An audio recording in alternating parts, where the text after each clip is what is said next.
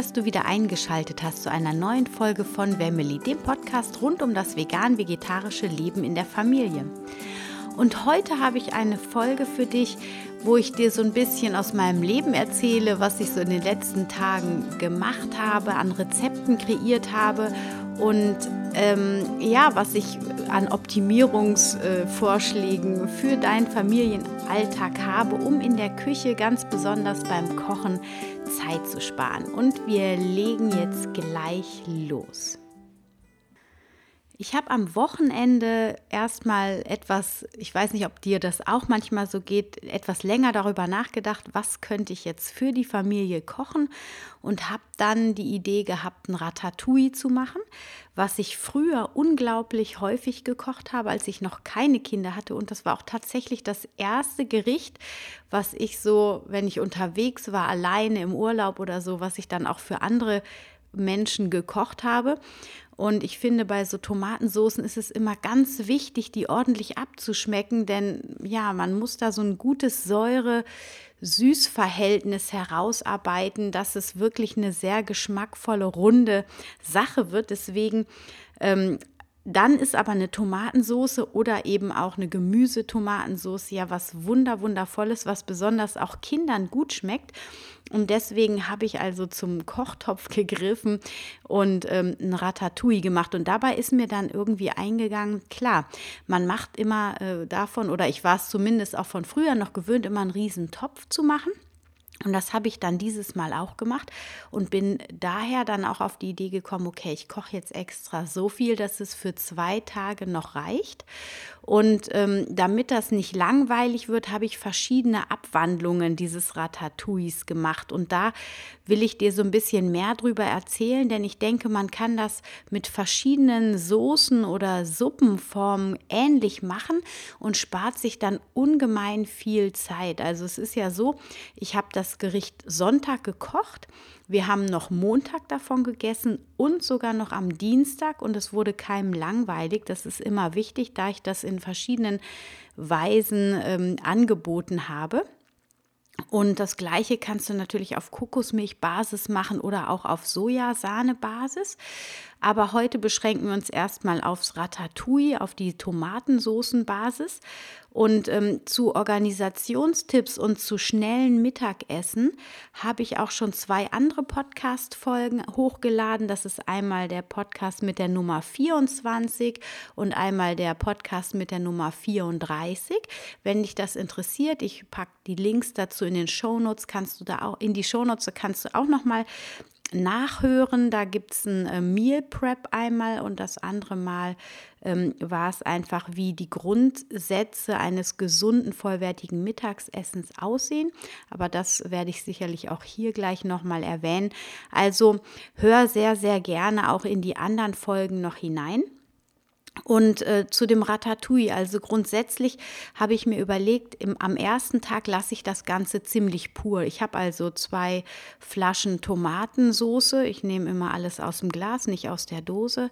Ähm, also habe ich zwei Flaschen Tomatensoße genommen, äh, passierte Tomaten. Dann habe ich äh, eine Packung Tomatenmark genommen und dann, also dass es wirklich eine große Menge Soße war, dann habe ich da Zucchini hineingeschnippelt, Möhren. Möhren mag ich dann nicht so gern, also es waren nur so zwei für den, für den Grundsoßengeschmack sozusagen für den Soßengeschmack. Ähm, und dann kamen da noch rein normalerweise Auberginen, aber die waren leider ausverkauft. Und die sind auch für Kinder nicht immer so lecker. Also vielleicht überlegst du vielleicht, also man kann wunderbar Kürbis noch mit hineinschnibbeln, aber bei mir waren Zucchini, Süßkartoffeln, Kartoffeln und ähm, Möhren drin. Und ich habe das ziemlich pur. Also ich habe die gut abgeschmeckt, die Tomatensoße, und habe das ziemlich pur gelassen. Wir haben es also kaum Kräuter. Ich habe ein bisschen Petersilie dran getan, aber ich wollte es auch so pur lassen, damit ich dann mit Kräutern am ersten und am zweiten Tag dann ähm, tricksen kann, um da andere Geschmäcker in die Soße reinzubringen. Und dann haben wir das Ganze mit Baguette und Olivenöl und Salz gegessen. Und das war dann quasi ja so ein klassisches Ratatouille. Am zweiten Tag habe ich in die Soße noch weiße Bohnen hineingegeben. Die habe ich auch aus dem Glas gehabt. Die waren ebenfalls in Tomate, Tomatensauce eingelegt. Um, so hatten wir dann noch zusätzlich eine gute Eiweißkomponente hineingegeben. Und ich habe Reis dazu gekocht, Vollkornreis. Da hast du viele Mineralstoffe drin, hochwertiges Eiweiß. Und natürlich durch die Bohnen sind dann im Ratatouille auch viele gute Eiweiße enthalten. Und dann habe ich ganz viel Petersilie dran getan am ersten Tag. Das war die Variante. Am zweiten Tag habe ich das Ganze dann püriert und habe noch Mais hinzugefügt. Also ich habe einen Teil des Maises dann mitpüriert, aber einen Teil auch so dann reingetan. Dann habe ich parallel dazu, als ich das Ganze aufgewärmt habe, habe ich äh, Nüsse und Kerne angeröstet, Sonnenblumenkerne und ein paar Haselnüsse. Das Ganze habe ich dann gehackt. Und dann haben wir eine Soße gehabt, die ich zu Vollkornspaghetti angeboten hatte und ein Teil, also ich habe ähm, die dann, man muss die dann, wenn man so viel Gemüse in der Soße noch hat, ein bisschen mehr verdünnen noch mit Wasser oder auch mit Sojasahne. Ich habe die Sojasahne weggelassen, aber das wäre auch noch mal eine Idee, um da auch noch mal eine andere Farbe hineinzubringen. Und ja, so hatten wir quasi am ersten Tag Ratatouille mit Baguette. Das kannst du selber backen, geht ganz einfach. Oder du nimmst eben ähm, ein Vollkornbaguette vom Biobäckern oder auch ein weißes Baguette. Dazu dann ein Schälchen Olivenöl mit Salz auf den Tisch. Das lieben meine Kinder oder unsere Kinder total. Alle tunken dann wie wild immer das Baguette in dieses gesalzene Olivenöl. Also das mögen alle super gerne. Ähm, dazu haben wir ja am Tisch sowieso auch oft Kerne stehen. Also für die Eiweißkomponente, die Mineralstoffe kannst du gerne auch da am ersten Tag schon geröstete Kerne und Nüsse auf den Tisch stellen als Topping. Am, zwei, am ersten Tag, also Tag Null ist quasi der Kochtag vom äh, Ratatouille. Am ersten Tag gab es das Ganze dann mit Vollkornreis und mit Bohnen dazu und viel Petersilie. Und am Tag drei wurde das Ganze püriert als und als Spaghetti-Soße angeboten. Dazu kam noch der Mais, der halb mitpüriert wurde und halb so in der Soße schwamm. Gewürzt habe ich dann mit viel Oregano und Thymian, damit es auch wie eine richtige Tomaten- oder Spaghetti-Tomatensauce schmeckt. Genau, also das zum Vorkochen quasi. Da hast du dann einmal gekocht und hast deine Familie für drei Tage versorgt. Und ähm, um das nochmal zusammenzufassen, was grundsätzlich wichtig ist, um ein ausgewogenes, gesundes Mittagessen zu kreieren oder auch ein Abendessen, je nachdem, wann ihr eure warme Mahlzeit habt. Aber dieses, diese Grundsätze gelten eigentlich für jede Mahlzeit. Wichtig ist immer darauf, dass du, äh, das, dass du darauf achtest, eine Vollkornkomponente am, beim Essen zu haben, eine eiweißreiche Komponente, wie zum Beispiel die Hülsenfrüchte dann kommen die ähm, frischen Obst- und Gemüsesorten, die dann die Vitamine, die Antioxidantien liefern und ähm, dann eine Komponente mit Omega-3-Fettsäuren. Also das kann dann entweder hochwertige Öle sein oder aber auch Nüsse, Kerne, die dir dann gleichzeitig zu dem hochwertigen Öl auch noch die wichtigen Mineralstoffe liefern. Also Vollkornkomponente, Eiweißkomponente, hochwertiges Öl, frisches Obst und Gemüse und äh, Nüsse und Kerne. Diese fünf Grundsätze der Vollwerternährung, die sind immer wichtig und wenn du darauf achtest, dann bist du eigentlich auf der sicheren Seite, dass du ein ausgewogenes Essen zu dir nimmst und ähm, wenn es schnell gehen soll, koch für ein paar Tage vor, so wie ich es dir gerade vorgestellt habe.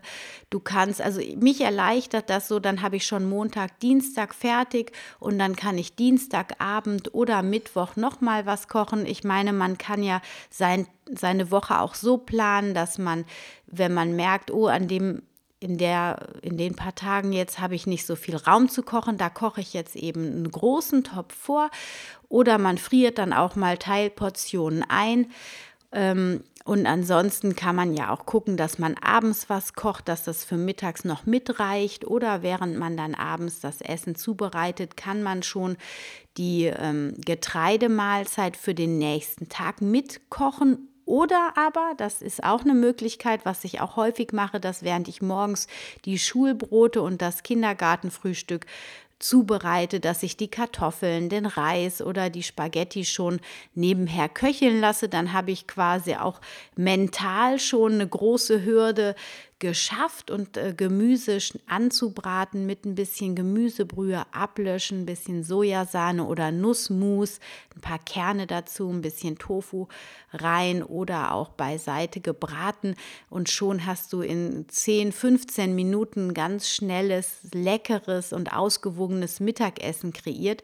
Also ähm, schau, wie du dich da organisierst. Nimm dir am Wochenende die Zeit mit deiner Familie gemeinsam Wochenplan zu schreiben. Jeder darf sich ein Gericht wünschen. Versuch ein gutes Gleichgewicht zu finden, dass auch immer genug Vollkorngetreide auf dem Speiseplan steht. Bei uns ist zum Beispiel so, dass wir immer Vollkornbrot essen. Das heißt, morgens in die Schule gibt es immer ein Vollkornbrot, auch abends Vollkornbrot unter der Woche.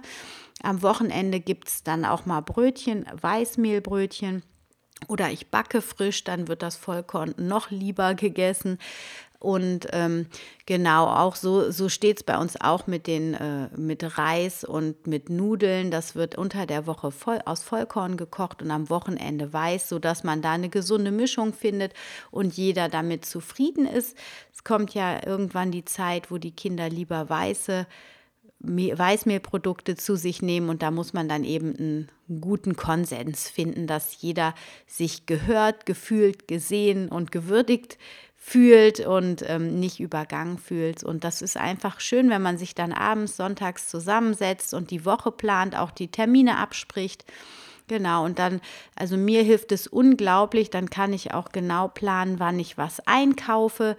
Klar, mal geht es dann auch in die Hose, dann gucke ich, dass ich das ähm, nehme, was im Kühlschrank ist. Aber wenn du quasi hier dir die Podcast-Folge mit dem Meal Prep anhörst, da gibt es dann auch nochmal Tipps, wie einfach und schnell und vor allem auch unkompliziert. Also du mit dem, was du zu Hause hast, schnell ein ausgewogenes Mittagessen zaubern kannst.